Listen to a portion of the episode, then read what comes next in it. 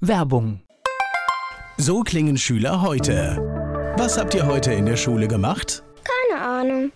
Und so klingt der Speedlearner. Was habt ihr heute in der Schule gemacht? Heute haben wir sehr viel über Afrika gelernt. Soll ich bei den ägyptischen Pharaonen anfangen und bei den Zulu-Kriegen aufhören? Oder interessiert es dich in Wirklichkeit gar nicht? Speedlearning. Für bessere Noten. Wie wir vom Hoffnungslerner zum Speedlearner werden. Jetzt überall im Buchhandel. Speedlearning. Der nachfolgende Podcast wird Ihnen präsentiert von den Erklärprofis. Erklärprofis.de. Die Erklärvideoagentur wünscht gute Unterhaltung. Antenne Mainz, mein heutiger Gast ist männlich. Name? Mein Name ist Michael Kiel, Alter? 55, Geburtsort? Essen. Dein Beruf? Ich habe viele Berufe. Gelernt habe ich Bankkaufmann, habe Kommunikations- und Betriebspsychologie auf Master studiert, als ich 50 wurde.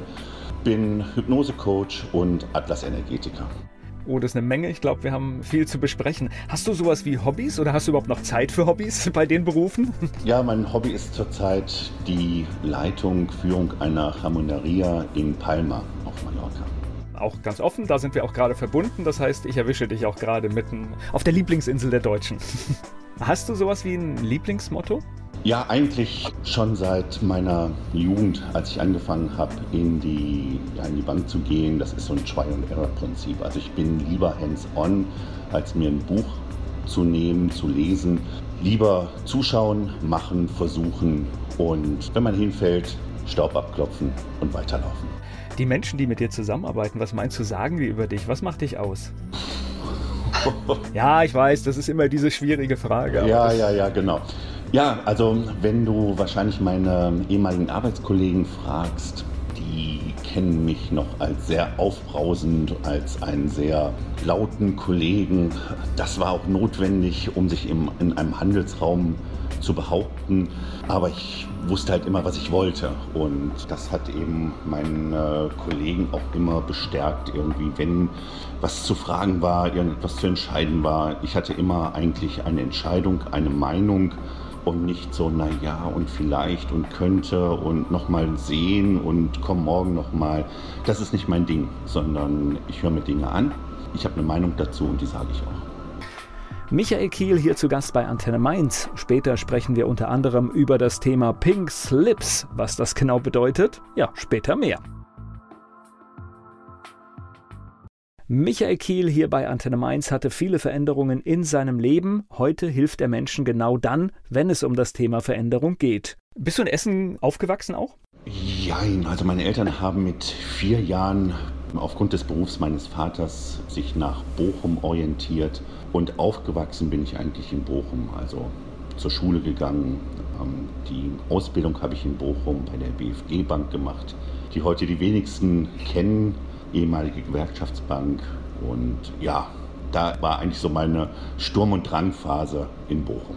Wobei ich jetzt sag mal so vom kulturellen Umfeld dürfte das sehr ähnlich gewesen sein, ob das jetzt Essen oder Bochum gewesen wäre. Ja, also das ist so harte Grenze Rheinland und Bochum ist halt doch Kohlenpott. Ne? Das sind die Feinheiten dann, ja? Das sind die Feinheiten, aber ich kann mich mit beiden Städten sehr gut identifizieren und immer dann, wenn ich auch zurückgekommen bin nach Bochum oder auch nach Essen, habe ich mich eigentlich in beiden Städten immer sehr wohl und auch heimisch gefühlt. Wobei natürlich Bochum den gravierenden Vorteil einer populären Hymne hat, ne? Absolut. Essen wurde, glaube ich, noch nicht besungen. Bochum auf jeden Fall. Und jeder, fast jeder Deutsche kennt, glaube ich, den Song von Herbert Grönemeyer. Ich glaube, es gibt nicht so viele Städte, gut, die Postleitzahlen haben sich geändert, aber es gibt nicht so viele Städte, die so ein eigenes Album haben, wo die Postleitzahl mal drauf stand vorne. Was macht denn so eine Kindheit in Bochum aus? Tja, also man wächst halt mit, und wenn es nachher auch nur die Denkmäler war, mit Fördertürmen auf, mit Menschen, die das Herz auf der Zunge tragen. Auch das ist, glaube ich, eine Sache, die gerade die Kohlenpott-Menschen ausmacht. Ja, dass sie sagen, was sie meinen, dabei aber wirklich auch ein sehr sanftes Herz haben. Und ich glaube, wenn man in Bochum aufwächst, dann hat man relativ viel auch Multikulti, interkulturelle Kontaktpunkte, dadurch, dass eben in den Zechen auch sehr viele Ausländer gearbeitet haben. Ich kann mich noch an meine Schulzeit erinnern, wir hatten immer einen recht hohen Ausländeranteil schon damals in den 70er und 80er Jahren. Warst du ein guter Schüler? In der Anfangszeit nicht. Also ich habe nach der Grundschule war ich auf der Realschule. Das war nicht immer so spaßig. Nein, also ich war da nicht wirklich ein motivierter Schüler. Das kam dann, als ich von der Realschule auf die höhere Handelsschule gewechselt bin. Und da hat mir Lernen Spaß gemacht. Und ich glaube, ich habe auch tatsächlich das erste Mal verstanden oder auch gesehen, dass wenn Menschen da sind, die motivieren können, Lehrer, die motivieren können zu lernen und, und zu arbeiten, dass das ein ganz anderes Lernen ist, was dann auch Spaß machen kann. Ich habe tatsächlich mit Spaß gelernt in den letzten beiden Jahren und das habe ich nie vorher erkannt und das habe ich auch mitgenommen in meine dann berufliche Tätigkeit. Wenn ich dann für Personen, für Menschen verantwortlich war in Teams, diese Menschen, meine Schutzbefohlenen, sage ich mal, auch mit Spaß lernen zu lassen. Da haben wir witzigerweise so einen ganz ähnlichen Weg. Tatsächlich, ich war dann auch am Schluss auf einer Wirtschaftsschule und habe einfach gemerkt, erstens sind mir die Dinge irgendwie da leichter zugeflossen und ich hatte irgendwie auch das Alter dann. Das war halt vorher, war das halt eine Katastrophe. Ja, ich denke, das hängt auch tatsächlich mit dem Alter zusammen, dass man irgendwann so, dass dieser Klick halt kommt und sagt, naja, irgendwie kriegt man ja auch immer zu hören, du lernst nicht für die Lehrer und du lernst nicht für die Eltern, sondern du lernst für dich. Und das hörst du dir als Teenager an und irgendwann versteht man, glaube ich, auch dann, es ist tatsächlich so. Und da hat das Lernen, wie gesagt, auch Spaß gemacht. Ja, also ich denke sehr, sehr gerne an die Zeit zurück. Naja, und es wird ja irgendwann ernst. Je dichter man an das Ende der Schulzeit kommt, wird es ja auch ernst, dass man sich Gedanken darüber machen muss, wie geht es danach weiter. Und ich glaube, das realisiert man irgendwann. Jetzt hast du ja so einen klassischen Weg gemacht. Also das heißt, es war ja früher so Wirtschaftsschule, endete eigentlich zu, sag ich mal, 99, noch was Prozent in der Bank was nicht wirklich mein Traumberuf war anfangs. Ja, es war tatsächlich so in dieser Zeit, waren ganz viele Menschen, die wollten zur Bank. Ja, also wie gesagt, das war bei mir nicht wirklich erstmal der absolut erste Berufswunsch. Ich hatte irgendwas im Sinn wie Fotograf, Messen organisieren, irgendwas so in diese Richtung, etwas Künstlerisches, etwas Kreatives zu machen. Und meine Mutter wollte es eigentlich, dass ich Bankkaufmann lerne, weil ihr Großvater war Bankkaufmann. Ich weiß nicht, ob das früher so in diesem Wahrscheinlich hat man da den Beruf anders bezeichnet, als Bankbeamter oder ähnlich in diese Richtung. Und ich wollte es eigentlich gar nicht. Und dann kommt diese klassische Berufsberatung, man macht einen Test und die Dame von der Berufsberatung sagt, Michael, du bist doch der geborene Bankkaufmann. Das war dann Wasser auf die Mühlen meiner Eltern. Ich habe dann versprochen zu sagen, okay, ich bewerbe mich bei ein, bei ein paar Banken und mal sehen, was passiert. Ja, und dann wurde ich halt angenommen habe die Ausbildung gemacht und muss auch sagen, es war eine schöne Zeit. Wir waren insgesamt neun Auszubildende bei der BFG Bank in Bochum. Auch an die Zeit denke ich super gerne zurück, weil vor allen Dingen diese Bank anders als die anderen Banken zu diesem Zeitpunkt uns auch hands-on geschickt haben. Also das war nicht einfach nur zugucken, sondern wir durften direkt eben auch mit Kunden arbeiten, an Kunden arbeiten. Und es hat mir riesig viel Spaß gemacht. Wir waren eine super Truppe.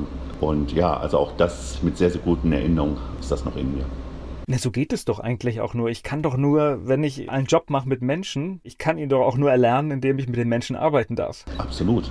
Ja, aber bei den anderen, was wir so gehört haben von unseren Mitauszubildenden, wenn wir Berufsschule hatten, war doch ganz häufig, dass wir gehört haben, ja, wir stehen eher daneben und wir gucken uns das an, was die ausgebildeten Bankkaufleute machen. Und das war bei uns halt ganz anders. Das hat mir super gut gefallen.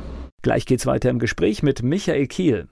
Michael Kiel hat bei der Bank gelernt, da waren wir gerade im Gespräch hier bei Antenne Mainz. Wie lange hast du das da gemacht? Ich war bei der Bank bis ja, von 1984 bis 1990. Und also erstmal die Ausbildung logischerweise, dann kam der Wehrdienst, dann wieder zurück zu der Bank für knapp zwei Jahre. Und durch einen ehemaligen Mitauszubildenden bin ich auf den, bin ich darauf aufmerksam gemacht worden, wie schön es ist, so in eine Handelsabteilung einer Bank zu kommen und Devisenhandel hat er damals gemacht und ich wollte das auch unbedingt, aber bei der BFG Bank ging es leider nicht. Ja, und dann habe ich bei der Deutschen Bank in Düsseldorf eine Trainee-Ausbildung, sechs Monate im Devisenhandel bekommen, gemacht und so bin ich im Prinzip in die Handelsabteilung einer Bank gekommen. So, jetzt holen wir alle Nichtbanker ab. Was bedeutet Devisenhandel? Das ist ja ein Prinzip der Austausch von Währungen. Ja, also wenn eine Firma irgendetwas in den USA kauft, können Sie logischerweise nicht in Euro bezahlen, sondern in US-Dollar.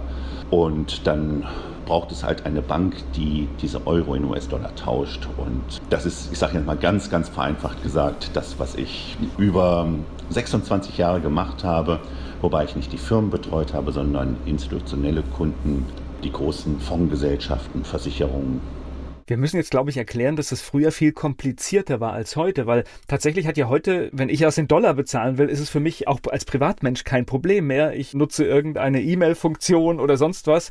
Es gibt ganz viele Tools. Das war natürlich in den 90ern überhaupt nicht der Fall. Also ich kann mich noch daran erinnern, ich musste mal eine Überweisung in die Niederlande machen. Das war ein Kraftakt damals. Das ja, stimmt tatsächlich. Also da mussten viele Dinge natürlich auch noch handschriftlich damals ausgefüllt werden mit drei- und vierfacher Ausfertigung. Buchhaltung und klar, das war früher etwas manueller, möchte ich sagen. Ich weiß nicht, ob es einfacher war. Es war einfach manueller.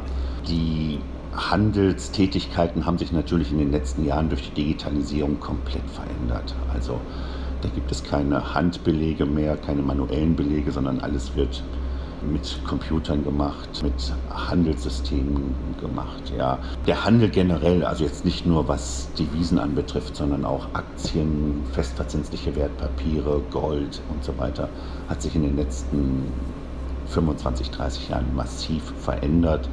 Und das war letzten Endes auch für mich so ein Punkt, dass ich 2016, 2017 gesagt habe, nicht weil ich nicht mit der Digitalisierung zurechtgekommen bin, sondern auch aus der Finanzkrise heraus hat sich so viel geändert, dass die Arbeit weniger Spaß gemacht hat. Also man hat sich weniger um den Kunden als um interne Prozesse kümmern müssen. Und das okay. war nicht mehr mein Ding, weil wenn ich mit Kunden halt arbeiten möchte, brauche ich die Zeit dafür und brauche ich die Muße dafür. Wenn ich allerdings von acht, neun, zehn Stunden am Tag zwei Drittel, drei Viertel mich nur um die internen Prozesse kümmern muss, dass alles richtig oder sagen wir mal so, nicht richtig, aber nach Schema F abgearbeitet ist, dann habe ich nur noch ein Drittel, ein Viertel Zeit für den Kunden. Und ich habe häufig dann so diesen Eindruck gehabt, dass der Kunde steht im Mittelpunkt und da im Weg. Den Spruch kennt man ja hin und wieder. Das war nicht mehr mein Ding. Und deswegen habe ich 2017 ja, meinen Job an den Nagel gehangen. Und ich meine, das ist ja durchaus auch, jetzt, wenn ich jetzt das so richtig verstehe, ist es ja auch ein verantwortungsvoller Job, weil wenn äh, da irgendwelche Transaktionen abgewickelt werden müssen mit Devisen und ich mache da einen Fehler, dann kann das den Kunden viel Geld kosten, ne? Ja. Lässt irgendwas liegen? Da gibt es ja Kursschwankungen, ne? Also es, es, kann viel Geld kosten. Wer die Kosten trägt, das ist dann immer eine zweite Frage. Aber ja, also das ist ja vielleicht heute gar nicht mehr so vorstellbar. Also die jungen Leute, die heute, die jetzt in den letzten ein, zwei, drei Jahren in den Handel gekommen sind, die kennen das gar nicht mehr so am Telefon. Ruft der Kunde an und fragt nach einem Preis für 100, 200 Millionen US-Dollar. Das sind natürlich gigantische Summen. Und irgendwie glaube ich auch, dass man über den Zeitraum, wenn man das manuell gemacht hat, am Telefon gemacht hat, den Respekt vor den Zahlen nicht verloren hat. Und ich glaube, dass es heute in der Digitalisierung ein bisschen anders ist. Ja, also der Handel geht in Bruchteilen von Sekunden vonstatten und der Salesman, der Verkäufer, so wie ich das halt gemacht habe, der ist eigentlich gar nicht mehr so hundertprozentig darin eingebunden, weil der Kunde direkt mit dem System, das die Banken zur Verfügung stellen, handelt. Ja. Und dadurch geht natürlich auch eine ganze Menge Persönlichkeit verloren. Ja klar, aber ich verstehe das richtig, es kommt dann irgendwie an einer Stelle schon auf die Stellen hinter dem Komma irgendwann an bei diesen Beträgen. ja, vierte, fünfte Stelle haben wir tatsächlich gehandelt. Also 100 Millionen Euro sind 10.000 Dollar, so muss man das dann halt sagen. Ja, und ja. eine Stelle mehr oder weniger, das kann halt schon richtig Geld kosten, ja. Das ist verrückt. Du hast jetzt das Persönliche gerade für den Ausstieg. Gab es noch andere Gründe, warum du gesagt hast, oh, ich muss jetzt hier was anders machen? Ja, also ich bin 1995 von Düsseldorf nach Frankfurt gewechselt, weil die Deutsche Bank in Düsseldorf den Handel zugemacht hat. War dann zehn Jahre bei der Deutschen Bank in Frankfurt und 2006 von Frankfurt nach London gegangen. Meine Ex-Frau hatte sich aber entschieden, in Frankfurt zu bleiben, in ihrem Job zu bleiben. Das heißt, ich bin gependelt, habe das Ganze drei Jahre lang gemacht, war bei der Royal Bank of Scotland, auch dann während der Hochphase der Finanzkrise 2008 in London, also im Epizentrum eigentlich der Krise und dann noch bei einer Bank, die mit am meisten auf den Deckel bekommen hat. War froh, dass ich nach Deutschland zurückkehren konnte, dann zur, zur HSBC nach Düsseldorf.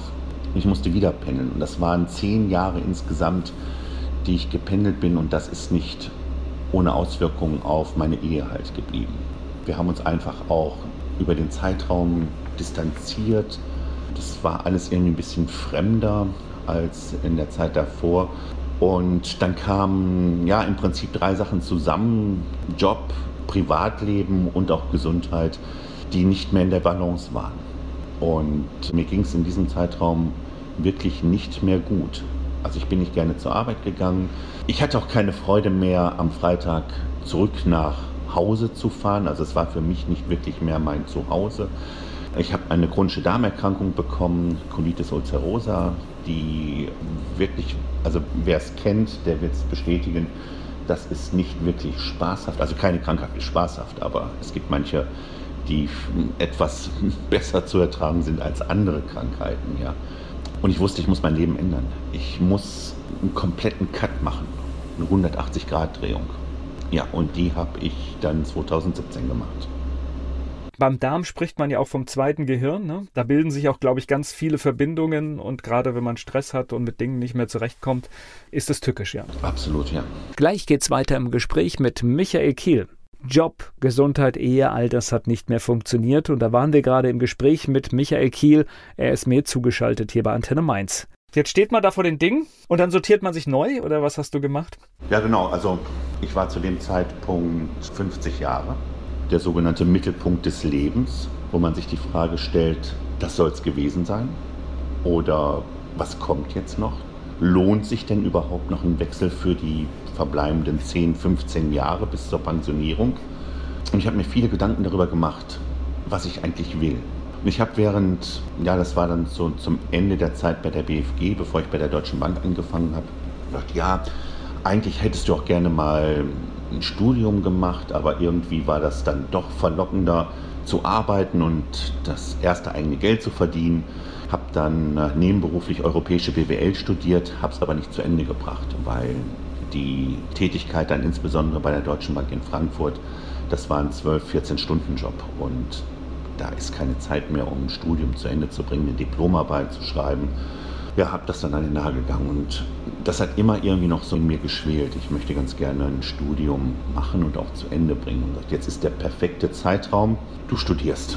Und dann habe ich mir überlegt, ja, was interessiert dich denn eigentlich? Und Kommunikation war natürlich während der Zeit, die ich in den über 30 Jahren in den Banken war, eine ganz wichtige Sache für mich und bin dann auf Kommunikations- und Betriebspsychologie gekommen habe mir eine Schule gesucht, wo, also eine Universität gesucht, wo ich auf Master studieren konnte, ohne ein Erststudium zu haben.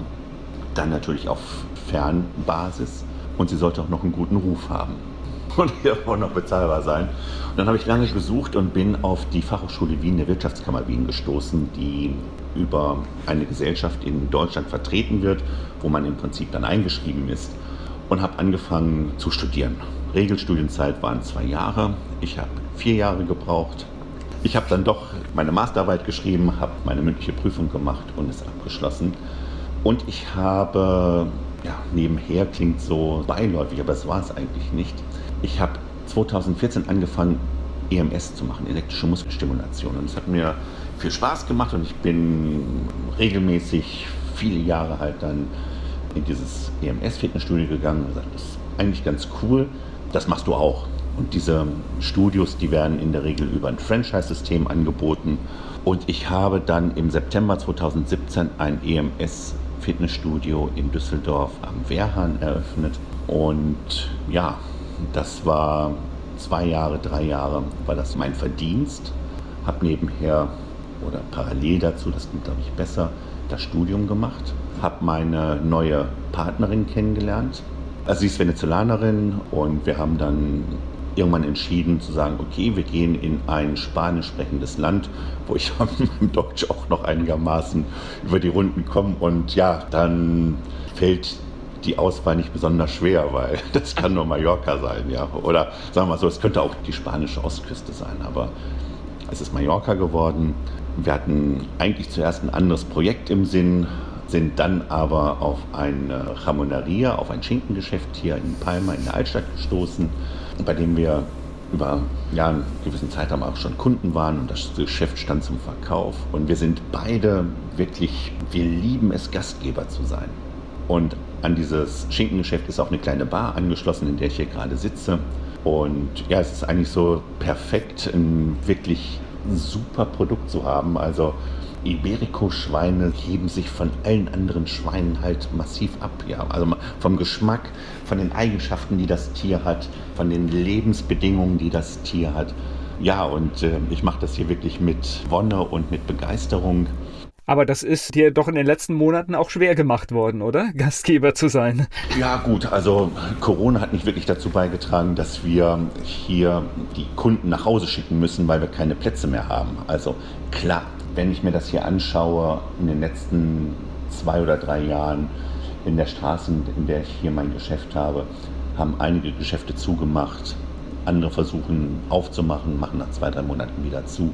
Es ist nicht einfach und trotz alledem versuchen wir hier das Beste draus zu machen. Und ich glaube, das ist wirklich auch das, was die meisten Unternehmer versuchen und auch die Stange hochhalten, das Beste draus zu machen, weil wir können es nicht ändern. Wir müssen uns den Bedingungen halt momentan anpassen und anders geht es halt kaum. Ich glaube, Unternehmer unternehmen was. Unternehmer müssen was unternehmen, ansonsten funktioniert es nicht richtig. Es gibt doch einige Fälle, wo ich gesagt habe, ups, warum probiert ihr nicht das? Aber jetzt gerade viele Dinge habe ich dann doch gesehen, die erstaunlich trotz Corona gut liefen. Ja, klar. Also ich hatte gerade gestern eine Kundin hier, die mit 48 Jahren angefangen hat, Architektur zu studieren. Und das war noch vor Corona. Das heißt, das erste Semester hat sie noch offline gemacht und dann ging es halt in den Online-Status. Und die sagte halt, das ist nicht ihr Ding online, aber die Universitäten erfinden sich auch gerade ein bisschen neu, wenn sie sehen, also wir brauchen nicht diese riesengroßen Hörsäle vorzuhalten. Das geht alles auch im Online. Also auch da findet sich jetzt beispielsweise in der Universitätenlandschaft, hier findet sich gerade neu, ja, bedingt durch Corona. Und wir haben natürlich auch gelernt, dass Meetings müssen nicht offline stattfinden, die können online stattfinden. Ich kann irgendwo am Ende der Welt sitzen und trotzdem ein Geschäft in einem anderen Land, auf einem anderen Kontinent führen. Und das ist eine, eine riesengroße Lernphase. Und ich glaube, so schlimm Corona auch ist, wir können auch da ein paar positive Sachen rausziehen. Wir müssen es, glaube ich, tun, weil wir können ja Dinge nicht ändern, die erstmal da sind. Gleich geht's weiter im Gespräch mit Michael Kiel. Michael Kiel ist hier zu Gast bei Antenne Mainz, Banker, Coach, Berater. Das sind alle Stationen in seinem Leben. Du hast am Anfang uns eine Reihe von Berufen aufgezählt und ich glaube, wir müssen jetzt mal anfangen, über all diese Dinge zu sprechen. Ich habe dich kennengelernt, weil du Vorträge hältst über Unterwäsche. Genau, rosafarbene Unterwäsche. Ja, also während meines Studiums habe ich eigentlich erfahren oder beziehungsweise auch kennengelernt, dass viele Menschen, die so in meinem Alter sind, 50 plus minus fünf Jahre, oft eben diese, in diese Orientierungslosigkeit kommen. Genau die Fragen, die ich vorhin schon gesagt habe, das soll es gewesen sein, was kommt jetzt noch, lohnt sich ein Wechsel? Und darüber habe ich mir Gedanken gemacht, wie kann ich diesen Menschen halt helfen?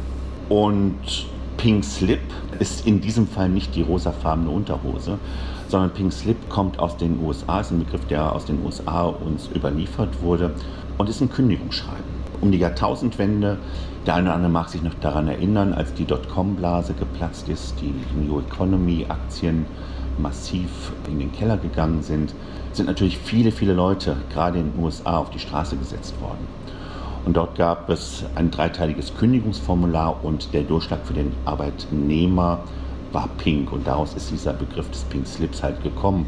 Dieser Begriff hat sich verselbstständigt wie Google. Ich google das mal eben oder I've got pink slipped. Ich bin gekündigt worden, ist in den USA ein ganz normaler Begriff halt.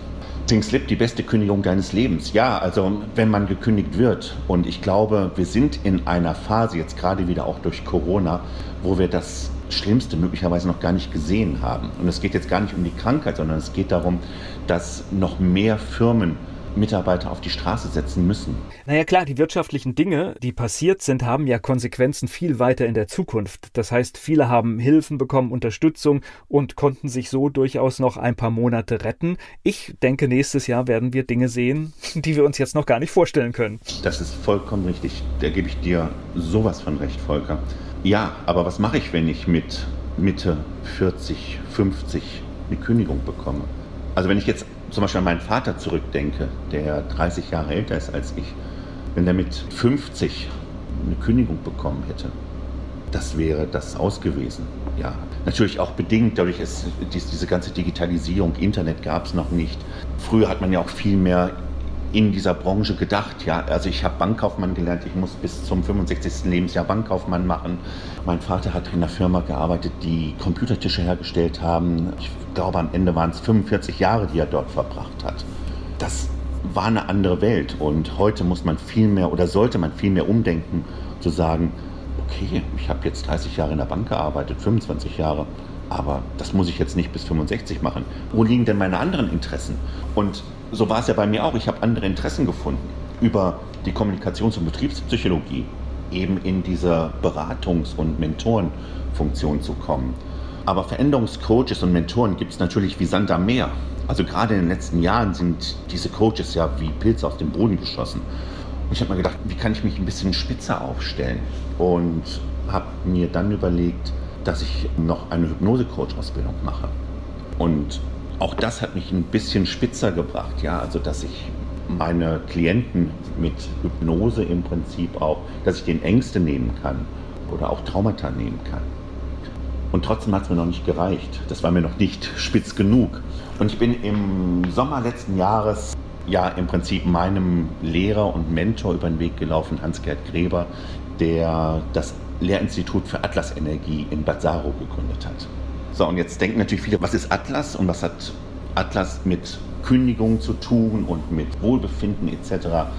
Sehr, sehr viel. Die Halsregion, die Hals-Nacken-Region ist ein ganz, ganz wichtiger Punkt im Körper.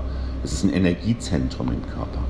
Wenn neues Leben im Mutterleib entsteht, ist das Erste, was wächst, die Halsregion. Und daraus kommen Kopf, Rumpf, Beine, Arme. Und es kann der kleine Zeh schmerzen und es liegt am Atlas. Das der Atlas schief steht und nicht mehr in Balance ist. Insbesondere, und das hat mir dann, als ich mit Hans Gerd intensiv gesprochen habe, ist mir ein Punkt aufgefallen, dass Burnout und Depression durchaus Ursache und Wirkung eines Atlas-Schiefstands haben können. Und das war für mich, als mir dieses Licht aufgegangen ist, das war dieses Mosaiksteinchen, das mir gefehlt hat. Denn es ist nicht nur die psychische Belastung, wenn ich eine Kündigung bekomme, es ist auch eine physische Belastung. Ja? Manche Menschen verarbeiten das indem, dass sie nachts extrem stark mit ihrem Kiefer, mit ihrem Gebiss arbeiten, ja, feste kauen und müssen so eine, so eine Schiene, damit eben diese Kraft umgeleitet wird oder abgefedert wird. Und was dadurch eben auch passiert ist, dass die Atlas-Ringmuskulatur, die in dem Nackenbereich verläuft, den Atlas verschieben kann. Und eine Atlasverschiebung führt dann wieder dazu Schlafstörungen, Konzentrationsprobleme. Das, das Gehirn wird mit weniger Sauerstoff versorgt und, und, und. Also das ist eine Abfolge von verschiedenen Dingen, die dann passieren kann, dass eben auch der Körper in eine Imbalance gerät. Und wenn der Körper nicht in Balance ist, kriege ich auch die Psyche nicht in die Balance. Also das spielt ineinander über, das greift ineinander. Und das war für mich so dieser, ich habe es schon gesagt, dieser Mosaikstein, der mir gefehlt hat, dass ich sowohl auf der psychischen als auch auf der physischen Ebene meinen Klienten helfen kann, wieder in Balance zu kommen, ins Tun zu kommen und etwas zu unternehmen und dann möglicherweise auch Unternehmer werden. Nicht jeder ist dafür geeignet, nicht jeder will das natürlich auch. Das muss man ganz klar sehen. Aber trotz alledem kann es dazu führen, dass ich als wenn ich Arbeitnehmer halt bin und ich möchte auch in diesem Arbeitnehmerstatus bleiben, auf einmal eine ganz neue Motivation halt habe. Und durchaus auch da die Möglichkeit besteht, eine Umschulung zu machen und mich in einem anderen Metier halt anstellen zu lassen. Gleich geht's weiter im Gespräch mit Michael Kiel. Mit der Bankkarriere war es irgendwann vorbei und dann hat sich Michael Kiel neu orientiert. Und heute hilft er Menschen in ähnlichen Situationen, zum Beispiel, wenn sie ihren Job verloren haben. Ich finde es ganz spannend, was du da gerade schilderst. Ich meine, wir wissen, dass das Körperliche und das Seelische oder Geistige, wie immer man es nennt, ja, ja stark zusammenhängt. Aber diese Wechselwirkung ist verrückt. Woran merke ich denn, dass bei mir etwas nicht in Ordnung ist, dass ich vielleicht in dieser Region ein Problem habe? Woran kann ich das körperlich merken?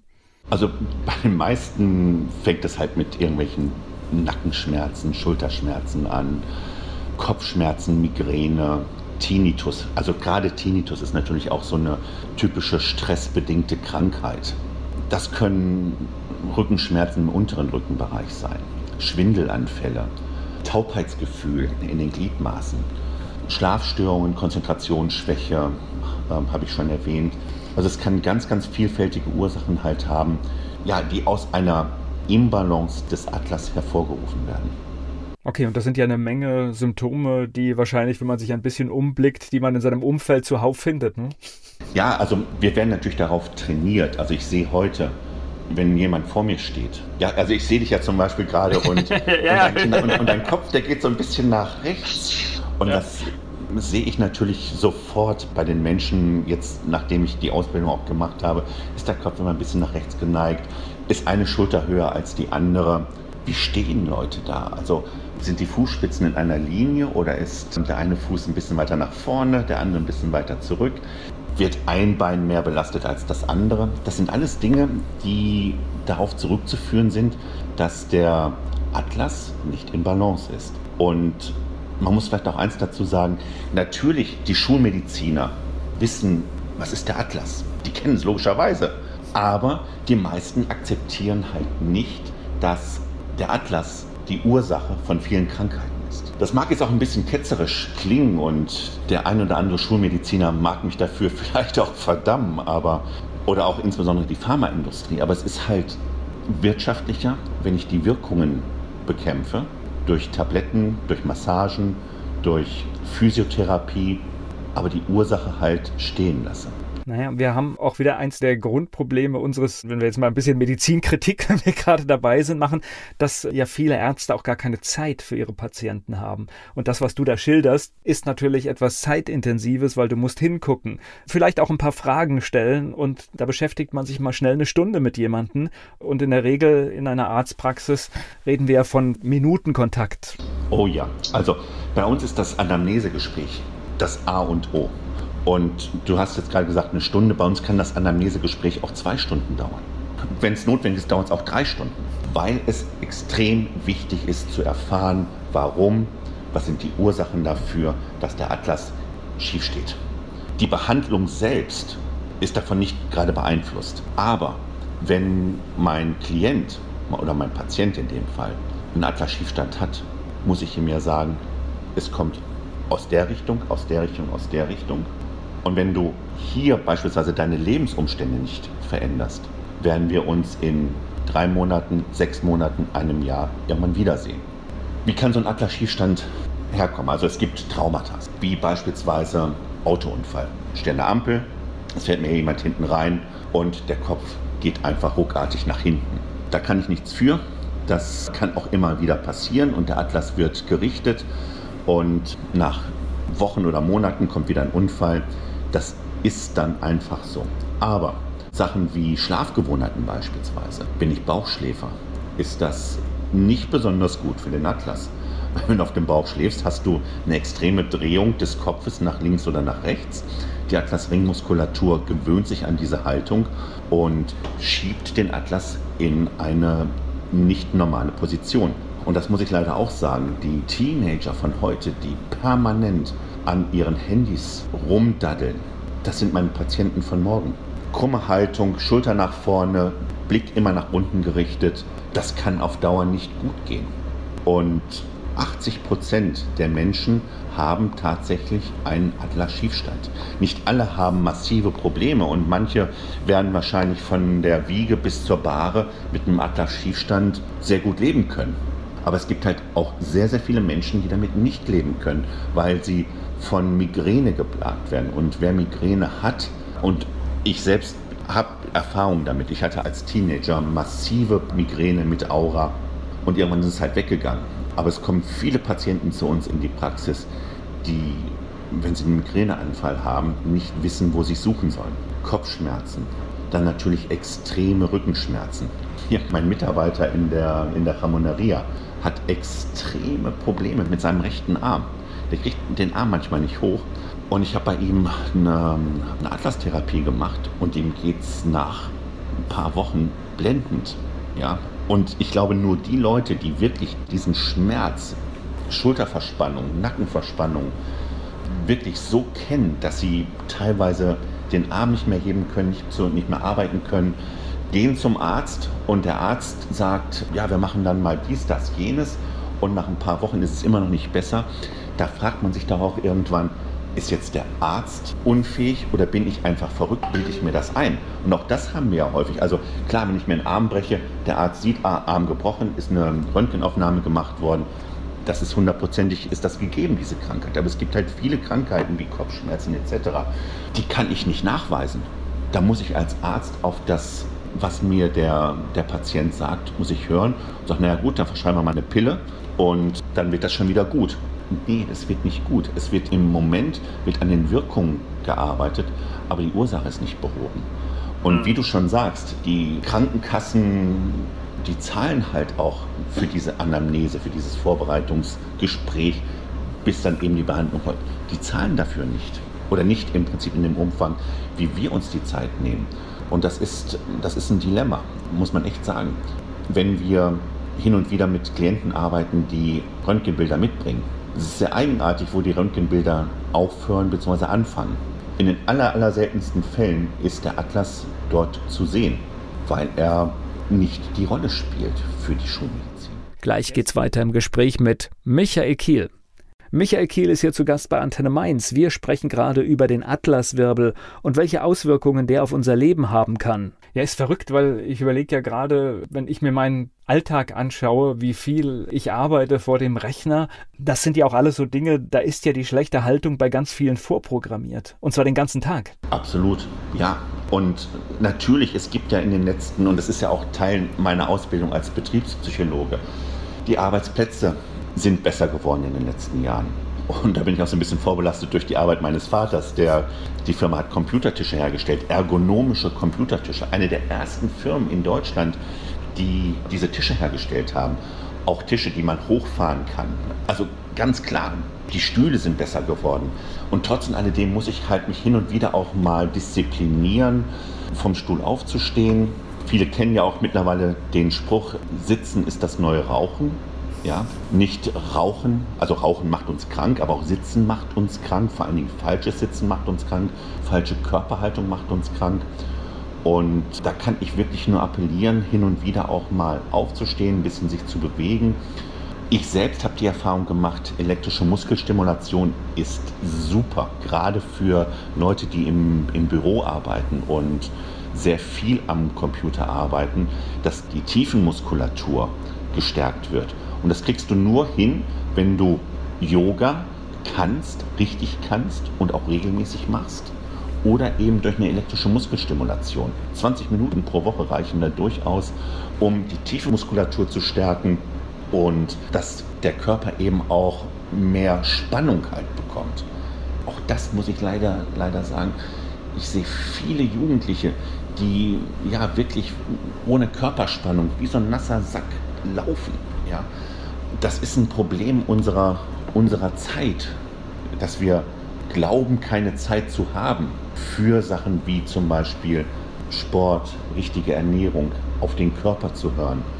Ja, im Prinzip in sich reinzuhören und auch zum Teil, und darauf basiert ja auch die Atlas-Energie, auf die Selbstheilungskraft des Körpers zu vertrauen. Ja, und das, was du jetzt da alles so aufgezählt hast, sind natürlich auch alles Dinge, die auch die letzten Monate vermutlich schlimmer gemacht haben. Ausgefallener Sportunterricht, kein Sport für Kinder und Jugendliche. Ich glaube, da werden wir noch ganz, ganz viele Dinge sehen, die auch nicht gut sind. Ja, leider. Leider muss man sagen, dass das Folgeerscheinungen sind, die wir zurzeit noch gar nicht das Ausmaß beziffern können, was Corona als Folgewirkung hat was gar nicht Corona selbst betrifft, sondern das, was eben daraus folgt. Gleich geht's weiter im Gespräch mit Michael Kiel. Michael Kiel war heute hier zugeschaltet bei Antenne Mainz. Wer jetzt mehr über dich wissen möchte, wie findet man dich? Zwei Webseiten. Also einmal mein Mentoring-Programm findet man auf der Webseite michaelkiel.com. Michael Kiel in einem durchgeschrieben. Und wer auf Mallorca halt sitzt und, und eine Atlas-Energiebehandlung haben möchte, der findet mich unter atlas-energie-mallorca.es. Ich habe aber auch ganz, nein, es stimmt nicht ganz viel, aber ich habe auch ein paar Kollegen in Deutschland, um Berlin, im Schwarzwald, die ebenfalls Atlas Energie machen. Und die Webseite in Deutschland ist atlas-energie.de. Es gibt leider nicht so viele Atlas-Therapeuten in Deutschland. Ursprünglich kommt die Behandlungsform aus der Schweiz. Und wenn man halt sieht, die relativ kleine Schweiz, jetzt mal im Vergleich zu Deutschland, dort gibt es eine Atlas-Therapie. Da gibt es 250, über 250 Praxen mittlerweile. Allein in der Schweiz, in Deutschland sind es 80 Praxen, die auf 6, 7, 8 verschiedene Therapieformen sich verteilen. Ja, also wir sind okay. hier an einem Wachstumsmarkt eigentlich. Ja? Und jeder, der, den das interessiert, der sollte sich tatsächlich mal auf der Seite atlas-energie.de umschauen. Wir suchen Leute, die ihren Beruf vielleicht ändern möchten oder die es auch nebenbei machen möchten. Und am Lehrinstitut für Atlas Energie in Bad Saro unterrichten wir Leute und suchen Menschen, die eben anderen Menschen helfen wollen, mit einer Therapieform, die noch nicht so verbreitet ist in Deutschland. Da können wir ja wieder hier den, den Bogen auch zu der anderen Geschichte spannen. Vielleicht ist das ja genau das Richtige, wenn man eine Kündigung bekommt, sich neu zu orientieren. Und ich glaube, das ist so eine ganz wichtige Botschaft, die man auch nochmal unterstreichen soll, wenn eine Kündigung kommt, wirklich hingucken, will ich in diesem Beruf bleiben oder ist das jetzt auch die Chance, völlig neu durchzustarten, so wie du es gemacht hast? Ja, ich kann es wirklich nur jedem empfehlen und das ist auch das, was ich eben in meinem Mentoring-Programm halt anbiete einfach mal zu schauen, wo liegen beispielsweise noch andere Talente, verborgene Talente, die vielleicht irgendwie aus der Kindheit ja nicht mehr weiter in die Zukunft, in das Erwachsenenleben getragen wurden und irgendwo noch so unterschwellig halt vorhanden sind, die man wieder hervorbringen kann und auch die man hervorbringen sollte. Ich kenne viele Menschen, die pflegen sogar ihre Talente in, in Form eines Hobbys und stecken da so viel Energie rein und kriegen aber irgendwie diesen Blick, dass es vielleicht mehr sein könnte als ein Hobby, nicht hin. Ja, weil ich glaube, viele Menschen die Transformation dann nicht sehen. Ja, wie kann ich das zu meinem Beruf machen und damit letzten Endes auch Geld verdienen. Und das ist eben mein Job oder meine Berufung, sage ich, meine neue Berufung, sage ich mal, diesen Menschen dabei zu helfen und zu unterstützen, zu sagen, wie kann man dieses Hobby, diese Leidenschaft, ja, letzten Endes auch monetarisieren. Und viele mögen das als kapitalistisch halt ansehen, aber am Ende des Tages muss das Haus bezahlt werden, die Wohnung bezahlt werden, das Essen bezahlt werden, Kleidung, Schule, Auto, Versicherung und so weiter. Und bevor ich jetzt halt hergehe und sage, na gut, jetzt habe ich eine Kündigung und dann lasse ich doch mal den Vater Staat für mich sorgen, ist, glaube ich, nicht die richtige Einstellung. So sehe ich es zumindest. Ich glaube, es ist auch nicht attraktiv, weil man sollte lieber in der Zeitautonomie bleiben. Und ich denke, die Prozesse, die du anstößt, sind ja auch vielfältig, weil die Frage ist auch, äh, brauche ich das vielleicht? Was ich gerade mir aufgebaut habe. Das ist ja ein ganz großes Thema, wenn ich eine Lebensänderung habe und da lohnt es sich dann auch wirklich alles anzuschauen. Ja, tatsächlich. Und manchmal braucht man eben auch diesen berühmten Tritt in den Allerwertesten. Dann lassen wir das als Schlusssatz stehen. Ich danke dir für das Gespräch. Vielen Dank, Volker. Tschüss. Dieser Podcast wurde präsentiert von den Erklärprofis. Erklärprofis.de Werbung. So klingen Schüler heute. Was habt ihr heute in der Schule gemacht? Keine Ahnung.